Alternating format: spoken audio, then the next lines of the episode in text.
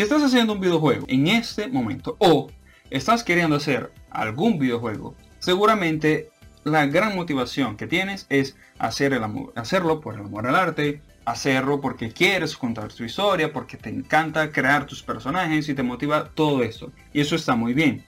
Pero después de algún tiempo vas a empezar a querer hacer dinero con estas creaciones. Y por eso en este video te enseño cómo puedes empezar a hacer dinero con tu primer videojuego.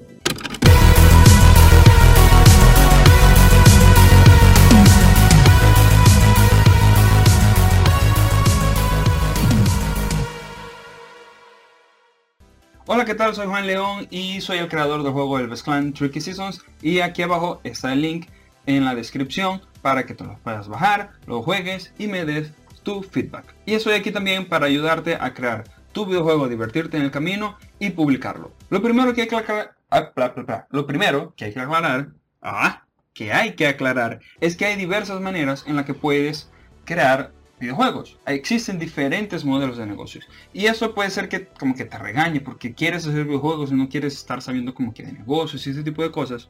Y eso está bien, pero la cosa es que hay que saber cuáles son las bases de toda esa industria para que tú puedas crear tus primeros videojuegos y así puedas hacer dinero. Por eso hay que saber la raíz de todo. La primera manera de hacer dinero con tu videojuego es ofreciendo servicios. ¿Qué tipo de servicios puedes ofrecer? Bueno, si eres una persona que tiene un talento nato o te apasiona algo, es decir, te apasiona diseñar, te apasiona dibujar, te apasiona crear personajes o cualquier otras cosas, puedes buscar trabajo de freelance. Hay una gran cantidad de empresas o de páginas donde tú puedes ofrecer tus servicios como freelance. Y ahora con eso de la pandemia vale mucho más todavía. Hay muchas empresas buscando este tipo de servicios. Y esos servicios, como lo mencioné hace poquito, puede ser como ilustrador, como programador, puede ser como, eh, como artista conceptual, puede ser como pixel artist, puede ser eh, como creador de personajes, creador de mundos, creador de historias,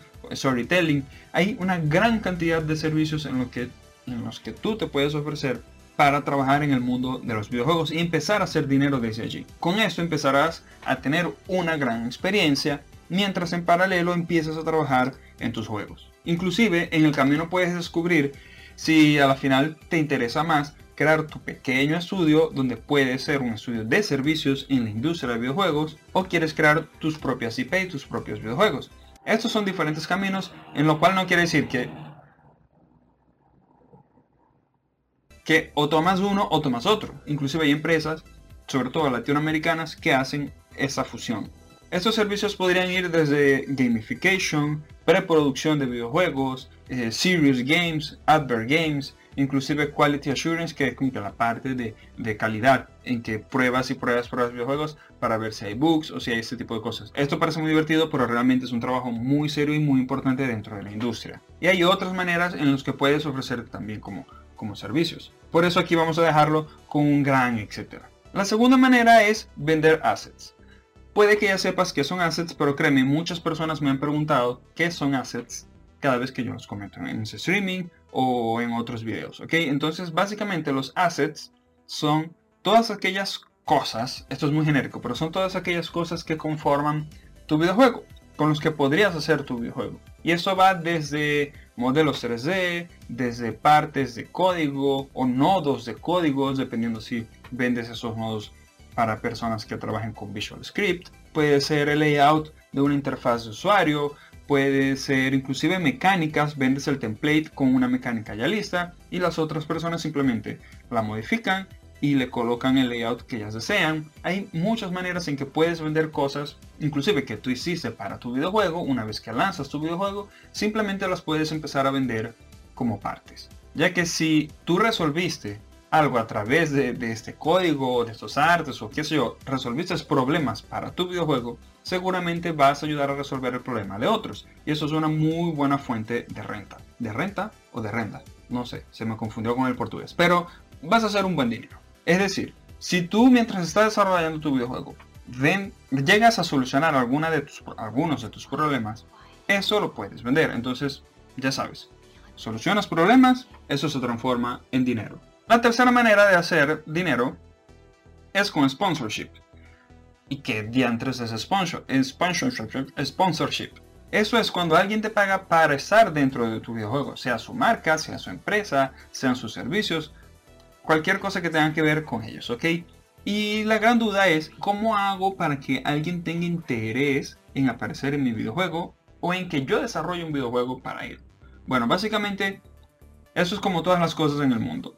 Tienes que solucionar algún problema para tener éxito. Voy a dar el, eh, el ejemplo del estudio Lienzo, que los creadores de Mulaka.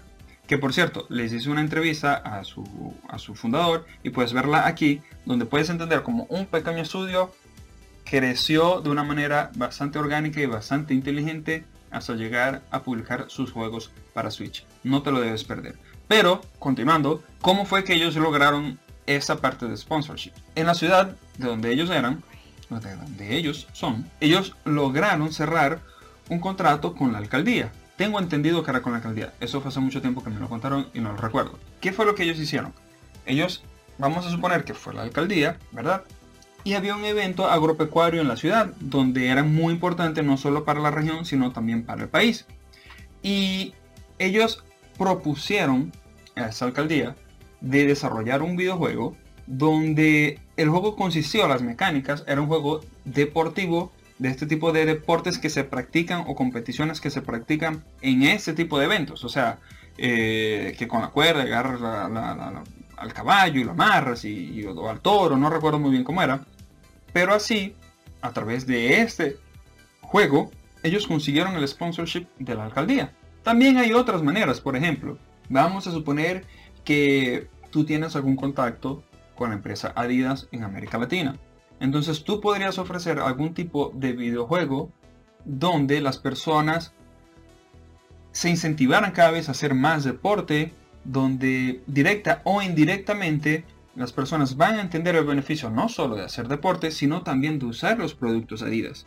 Entonces, así es que puedes ir relacionando una manera con otra, o sea, el videojuego con un producto o servicio para tener un sponsorship.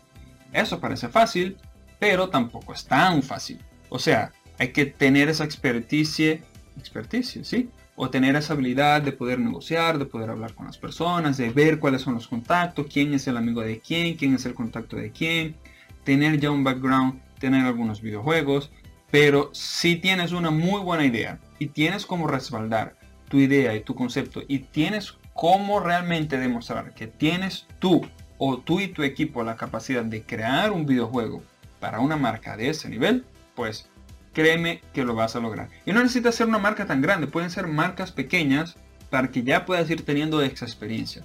Entonces, no te limites a pensar y a soñar en grande como yo, estos ejemplos que te acabo de dar. Puedes crear un videojuego pequeño, por ejemplo, de un food truck, pero que las mecánicas tienen que ver con, con la preparación de comida dentro de ese food truck y que la persona va creciendo, va creciendo, va creciendo, pero juegos pequeños. No es que vas a hacer el juego magnánimo donde la persona comienza con un food truck y va a tener una industria alimenticia gigantesca de tipo eh, de comida rápida. No.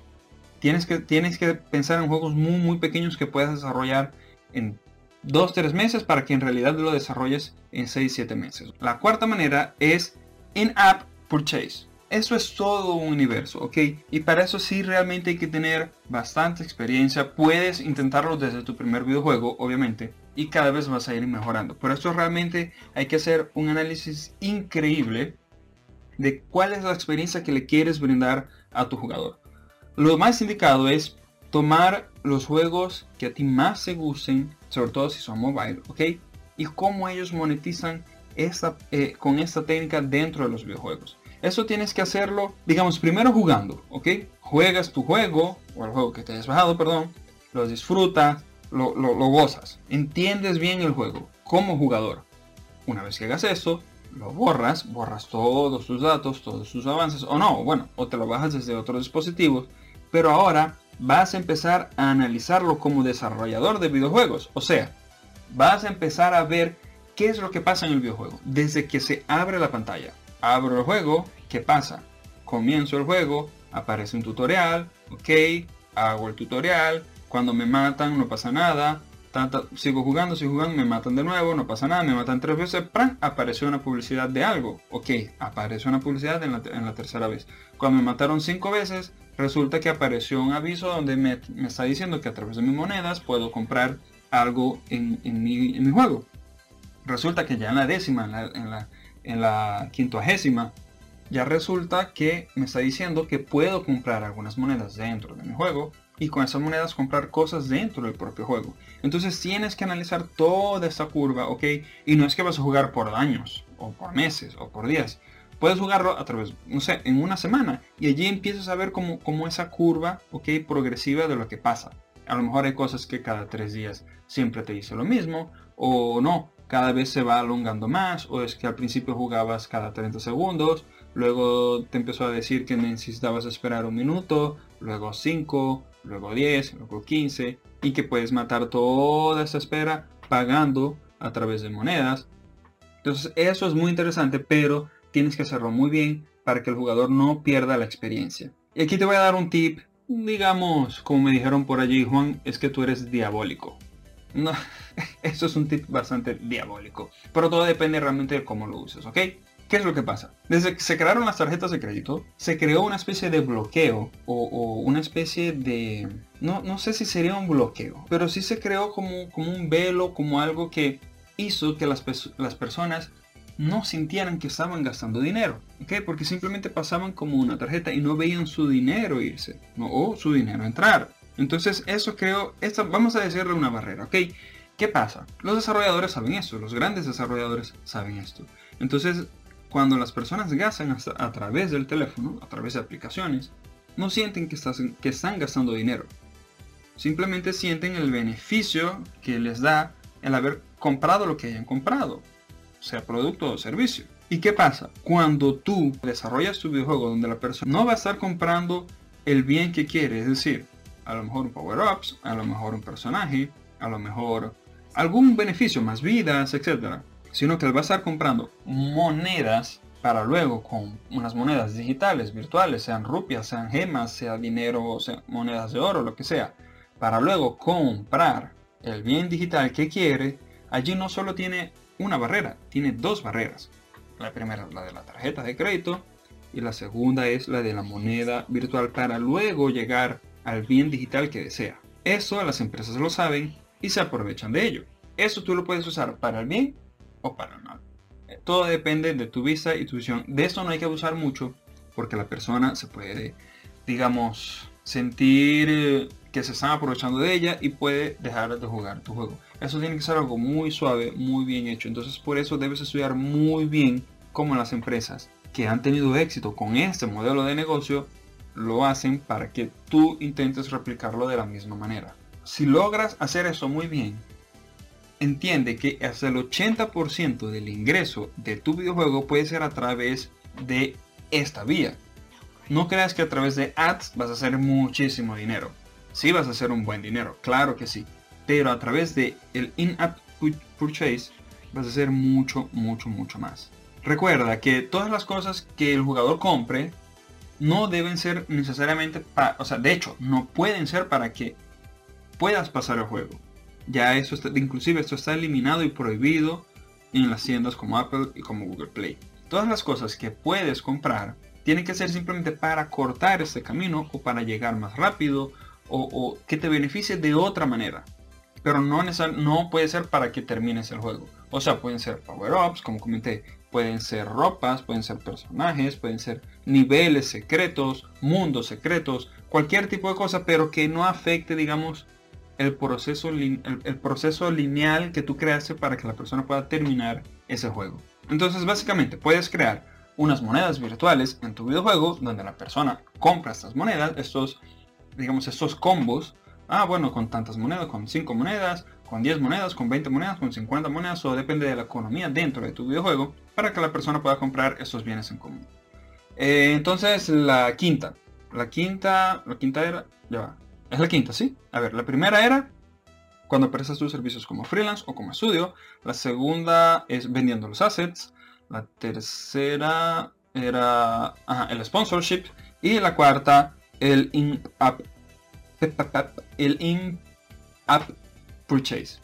Bueno, y aprovecho ya que si no me conocías y te está gustando este video, bueno, dale like, comparte, dale a la, a la a la campanita para que te recuerde cuando hago streaming o cuando lance un nuevo video. Y si me estás escuchando, bueno, también comparte con tus amigos y dale a los links que están aquí en la descripción.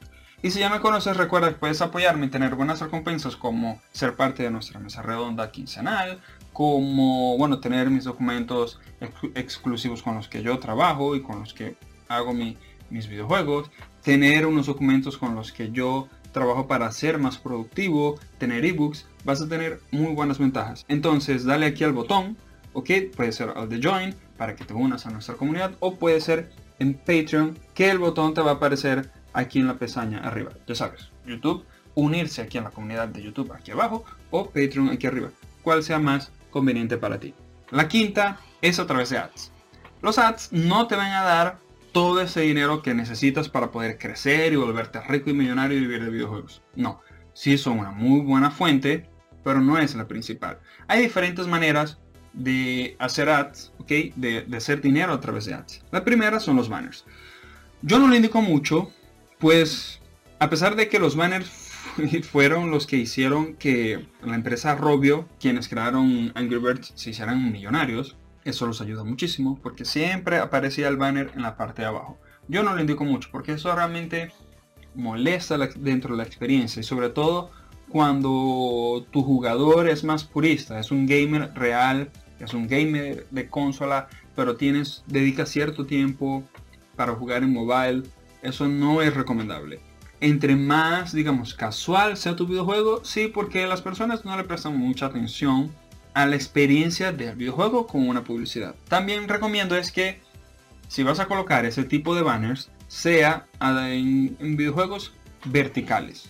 No tanto horizontales porque sí ocupa una buena, digamos, porción de la pantalla. Y sobre todo que no aparezcan cuando la persona está jugando. Puede aparecer en las partes de, de los menús, en la parte de que no está realmente en la experiencia apretando botones, ¿ok? Eso es lo más ideal. La otra manera de ads es inter... bueno, mi inglés está terrible. Interstitials. ¿O qué son estos ads? Los interstitials ads son estos ads que te aparecen, digamos, cuando mueres o cuando superas algún nivel. Esto lo hacen porque cuando estás más emocionado estás más susceptible a recibir mensajes y a, y a reaccionar de manera emocional y no lógica. Son cosas bien diabólicas. Pero lo ideal es que estos ads no aparezcan mucho. Yo lo indico así como que dependiendo del juego, cada tres muertes. Si es un juego como el caso de Elvis Clan, que es un Impossible Game, que las personas mueren demasiado, yo no lo tengo a tres muertes, yo lo tengo a más muertes. De hecho, lo tengo a siete muertes específicamente porque las personas mueren mucho. Entonces no quiero cortar la experiencia. Quiero que la persona pueda disfrutar su juego y que básicamente el ads es como una especie de castigo. Porque la persona insiste, insiste, insiste, insiste, insiste. Entonces sabe que tiene que jugar bien para evitar la publicidad. Lo ideal es no romper el flow, ¿ok? Sino que ese ad se sienta, digamos, lo más orgánico posible. Porque eh, lo bueno de ese ads es que te da dinero cuando aparece, te da más dinero cuando la persona le da, digamos, le da un tap o, entra en la publicidad y todavía te da más dinero si la persona se baja la aplicación o compra el producto o cualquier cosa que sea que se esté ofreciendo a través de este eh, de esa publicidad. Puede ser bajarse no sé una aplicación de alguna empresa o, o comprar algo. Eso te da un buen dinero cuando la persona hace todo el recorrido. El otro tipo de ads son los rewards ads. Esto básicamente bueno como su nombre lo dice en inglés es que ellos te dan una recompensa si tú ves ese ads. Puede ser recompensa que eh, a lo mejor te da más una vida, a lo mejor puedes continuar, si mueres, ves ese ads y puedes continuar, te puede dar ciertas ropas, ciertos power-ups, siempre te tiene que dar un reward. Y estos, estos ads suelen durar aproximadamente 30 segundos y la gente lo ve bastante porque sabe que al terminarlos de ver va a recibir algún beneficio. Entonces esos también dan un muy buen dinero. Recuerda que aquí estoy hablando como que de los cuatro tipos de ads que más dan dinero o los principales. Hay muchos tipos de ads. Por eso son los que como que los que más valen la pena enfocarse y, colocar en tu videojuego para hacer dinero. El otro es Remove Ads. Esto es un ads que no es ads, pero sí tiene que ver con ads. Es decir, esto casi nadie lo usa porque la gente, la gente le tiene miedo a cobrar por su videojuego Y tiene sentido, sobre todo si son tus primeros videojuegos. Es mejor colocarlo como alternativa que no colocarlo nunca. Entonces eso es muy interesante porque a pesar de que una, un porcentaje muy bajo puede ser un 10% de las personas que juegan tu juego o menos, de hecho puede ser, puede ser menos, el 10% de las personas que bajan tu juego posiblemente vayan a comprar, este, vayan a adquirir tu videojuego a través de ese Remove Ads. Entonces, ¿cuál es la diferencia? No es que solo le vas a quitar la publicidad, porque eso la persona lo puede aguantar.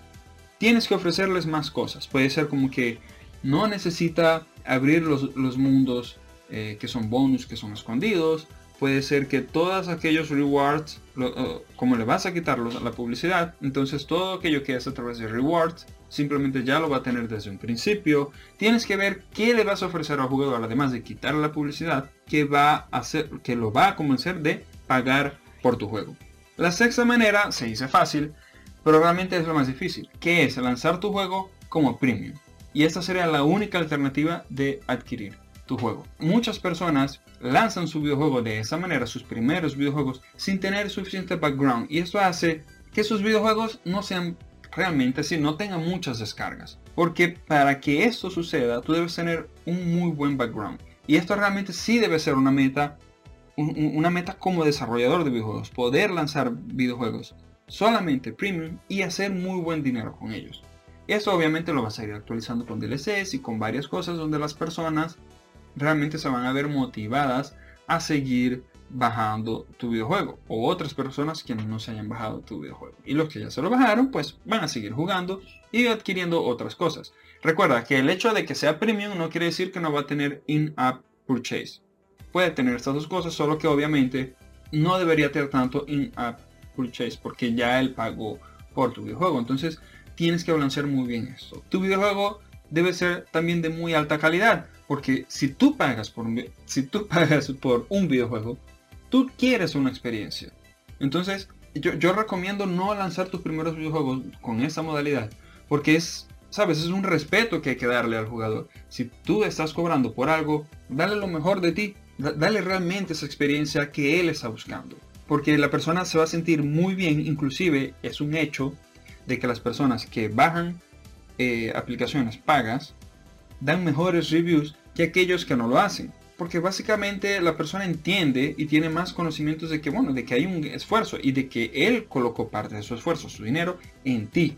Entonces sus reviews son mucho más, digamos, más lógicos. Mientras que quien juega juegos gratis da muchos negativos porque no, no, ah, no está ni ahí. No, no le importa, no, que juego malo, no, no sirve, tal, no sé qué. Mientras que las personas que sí pagan tienen más cuidado al momento de hablar. Y si quieres saber cómo puedes tener un juego de muy buena calidad para que sea premium, entonces dale clic arriba que te voy a dar unos muy buenos tips de cómo hacer un muy buen videojuego. Bueno, apenas esto es un pedacito del gran iceberg o del iceberg, como dicen los españoles, creo, de una gran cantidad de maneras de poder hacer dinero a través de los videojuegos. Y eso es muy importante. No te va a llover dinero del cielo, ni las oportunidades te van a aparecer de la nada. Entonces debes crear muy bien tu estrategia sobre eso, sobre cómo vivir ¿ok? de, los videojuegos mientras vas creando el videojuego que realmente deseas. Bobby Unser dijo que el éxito es cuando la preparación y la oportunidad se encuentran. Entonces debes prepararte muy bien para que cuando aparezcan las oportunidades allí tenemos ese éxito que tanto deseamos. Gracias por estar conmigo hasta el final, soy Juan León y aquí abajo en la descripción están los links donde puedes unirte a nuestras comunidades en Discord, nuestro servidor de Discord y nuestro grupo de Facebook Tu Juego Indie. Únete, la idea es que podamos crecer juntos durante esa jornada que cada uno tiene, esa aventura o como, como tú le quieras llamar, donde desarrollamos videojuegos, nos apoyamos, cuando estamos deprimidos hablamos con la gente, la idea es que cada vez estemos más unidos como mercado latinoamericano de desarrollo de videojuegos y podamos hacer los videojuegos y vivir de esto. También en la descripción hay diferentes maneras en las que puedes apoyarme. Hay una gratuita. Y comenta aquí abajo si sabes de alguna otra manera de hacer dinero y cuáles de estas que comenté en el video has aplicado. Entonces bueno, sin más, chao.